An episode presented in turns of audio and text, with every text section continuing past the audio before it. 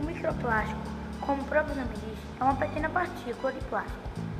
Esse tipo de material é um dos principais poluentes dos oceanos.